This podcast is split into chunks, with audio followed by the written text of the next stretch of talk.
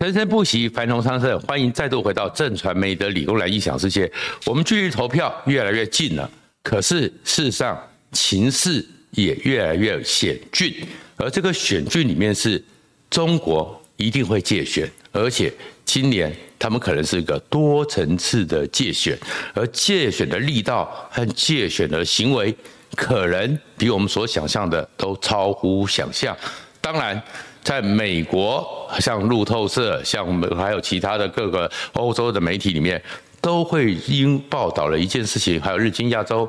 今一今年的这个十二月的月初，王沪宁，中共第四号人物，特别召集了一个怎么样统合协调所有力量。针对台湾的选举发挥影响力的协同汇报，所以其实像华尔华友里面就讲了，里面包含了一项，在怎么样让台湾人更怕，让台湾有感受到兵凶战危一件事情，其实都有讨论。而事实上，我们最近都只发现说，哎，共机共建在绕台，大家久了以后也习惯了。可是根据他们这个报道里面才知道，为什么欧美国家这么担心台湾的安危，是因为原来在光在十一、十二月的时候，中共有军机军舰四次在我们台湾领海的临街区，只有二十三海里离台湾陆地二十三海里之外，三海里之后就侵犯我们领海了，进行了联合军演。而这样一个联合军演，我们当然都有监控，但是已经是兵临城下了。而这样一个情下之下，中国真的有能力威胁台湾吗？如果你关切这个频道，请记得按赞、分享和订阅。刚刚特别提到是说，我们因为已经习以为常，而且在选举期间，国防部只是正常的监控，然后发布了资讯，只是说有几架攻击共舰进行骚扰。但是，其实真正的是，是如果他们当还刻意的写成是四十四公里，因为四十公里感觉好像很远，可是我们知道领海是用海里的，四十四公里其实换唱过来的话，二十四海里，其实十二海里就是我们的领海了，已经非常逼近了。这种灰色地带，而且进行的是联合军演，就有四次，中国是对我们很有威胁的。可是光军演真的就有用吗？其实我们为什么常常在谈共军犯台的时候，军事专家、国际专家的专家都会讲一件事情：共军其实不要自我夸大、妄想太多，没有实战经验，一直是一个大问题。而当然，我们台湾这几十年来也没有实战经验，所以我们备战之下还是要更加的各种紧密。所以，什么叫实战经验？你会其实最近国际上有两条新闻，才知道说科技加上实战经验，那个整个军事战略上的一个变化超乎你的想象。一个是我们知道说巡弋飞弹是大家非常害怕的，因为巡弋飞弹不但是从很远的地方一千公里外、八百公里外飞过来，而且。贴海贴地，雷达有个，因为地球有弧形，雷达有个三十度以下的死角，你是看不到的。它又贴海贴地，又会转换方向，所以巡弋飞弹一直是一个突袭的状况。可是美国最近告诉你说，美国对于怎么样居高临下用战机把巡弋飞弹打下来，美国已经有实战经验，而且这个经验很可能。也有协助台湾了。再过来，另外一个是美国，其实前一阵子非常害怕，当时他们还称为密利，就是他们前最高将领还称为叫史波尼克时间，就是中国发射了极超音速飞弹，而且从南半球直奔。那如果因为美国在南半球的布防是最弱的，很可能美国就发现说，原来中国的极超音速飞弹在实物上投入的服役上已经超越美国。因为美国来讲，这就好像是一九五八年苏联在太空上史波尼克先上太空，对美国造成了威胁，对美国整个综合国力还有不确定风险非常的高。但是美国现在五角大厦也说解决这问题了。本来美国认为他们要加速研发。超极超音速飞弹，现在美国发现不用了。爱三飞弹，我们台湾也有，标六飞弹就标准六型，我们台湾是标二，标六飞弹就可以把它打下来。那美国哪来的自信？也是实战经验，因为在俄乌战场上，美国用一个多层次资讯监控和交换链资料链的一个快速运算中。爱三飞弹已经打下了苏联好几枚的、几十枚的极超音速飞弹、匕首飞弹。匕首飞弹是全世界第一个服役，而且实际上攻击好几次的极超音速飞弹。所以美国想说，可以省下只花三分之一的钱，建构更绵密的监控网。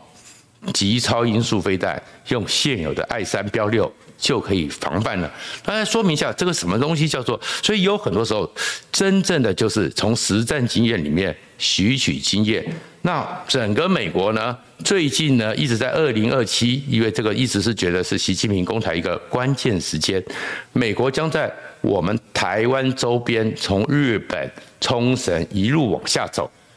部署到两百四十架这 F 三十五飞飞机，F 三十五飞机。这样部署有什么意义呢？因为 F 三十五飞机新型的第二叫 F 三五 I，它是有能力在空中直接锁定正在飞行的巡弋飞弹，把它击落。十月三十一号，美国的 F 三十五 I 给了以色列，就是这一套系统非常的管用，真的把当时也门要去与声援哈马斯的。发射的伊朗制的巡弋飞弹，居高临下直接击毁。这原因是什么？科技为什么美国跟中国一直打着晶片战？台湾的晶片为什么全世界那么重要？因为晶片就跟你的运算科技、电子工业非常有关。是美国 F 三十五呢？I 它加了一套新的叫做光电锁定标定系统，简称叫 EOTS，会叫做。战场资讯的吸尘器，它是一个超强硬的、超强力的感测器，而且它是被动接收红外线，被动哦，不是主动。因为我们知道战机里面有主动式相位雷达，但是主动式相位雷达你会打出去一个电磁波，那对方就会抓到你的电磁波，它就可以感应到有一个东西在发射电磁波，所以你的立中战机还是有可能因此而曝光，但是。如果是一个被动红外线，因为飞弹在飞的时候，它因为有热源就有红外线，它并没有主动发出任何东西，但是它可以侦测到，而侦测范围达到一百一千三百公里。所以其实巡弋飞弹，当一个 F 三十五用这个新的系统在上面的时候，你巡弋飞弹就在下面怎么保？但是你并不知道 F 三十五已经它是立中战机，雷达上你呈没有呈现出来，因为它截面积太小。它可以监控，所以如果我们周边有两百四十架 F 三十五，共军真的对我们意图不轨的时候，他们不号称一千五百枚飞弹吗？那每个 F 三十五都有六到八枚以上的整个响尾蛇飞弹，如果它都起空监控，一千五百枚，通通可以把它打掉。这个对中国来讲，威胁台湾，这个万弹齐发。其实是受到重大影响的，而这个就叫做美国，就是因为这个锁定，而且你根本不知道，所以美国直接讲了，这个是给了中国三个教训。第一个教训就是，我可以居高临下，而且你根本不知道我这条系统，但是它验证是非常精准。第二个是你根本不知道我的战机在哪里，但是我都锁定了你已经偷偷发射出来的巡弋飞弹。第三个呢，就是。这个资料链，美国的电战能力超越你中国太多。然后另外一个呢，是整个状况是，因为在俄乌战场的时候，美国也运送去了爱国者飞弹，而爱国者飞弹透过的是上面的卫星、无人机各种的一个部署之后，哎，结果美国竟然可以协助乌克兰把匕首飞弹这种超过五到八倍音速蓝潜的预测它的落点。知道它的一个轨迹，提前用爱三就把你给打下来。虽然爱三的速度跟匕首差很多，还是差一段距离，但是我只要算得准，我就很慢的话，就算你有一辆跑车快速的过来，但是我知道你一定会到哪边几点几分几秒，我还是可以过去用动能把你给摧毁。美国做到了，这原因不是这个飞弹的速度有多强，不是这飞弹的速度变得多快，而是。我的运算能力和我的侦测能力太强了。所以，如果从这个状况来看的话，美国就认为说啊，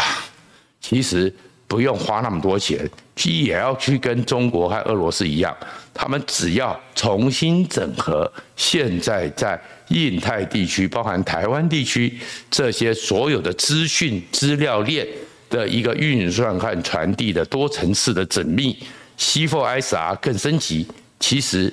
这样的极超音速飞弹也是东风十七、东风四十七。我们也不必这么担心，关键还在于美国的程度为什么那么强？实战经验。所以呢，有很多时候就常常很多人讲说兵凶战危，解放军多强大。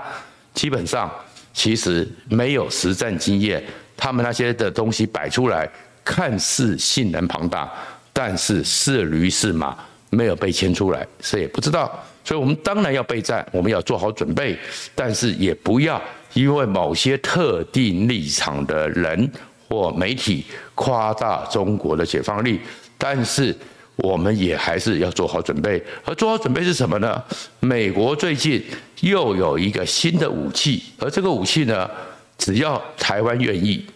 台湾如果将来的国防委员会没有那些刻意阻拦，但是愿意协助的立委监督，中间没有弊端的立委。我们也有机会取到这能力。是美国呢？过去的时候，当雷根跟戈巴契夫见了面之后，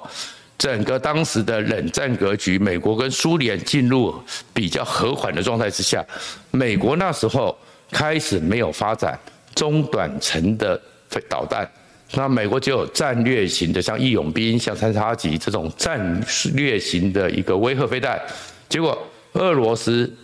中国。其实积极的，像什么伊斯坎德尔啊，是各种的中短程飞弹还是非常多。所以在这次的战场里面，你看到不管是中东的战场、俄乌的战场，那美国才发现，如果面对像中国东风系列这么多，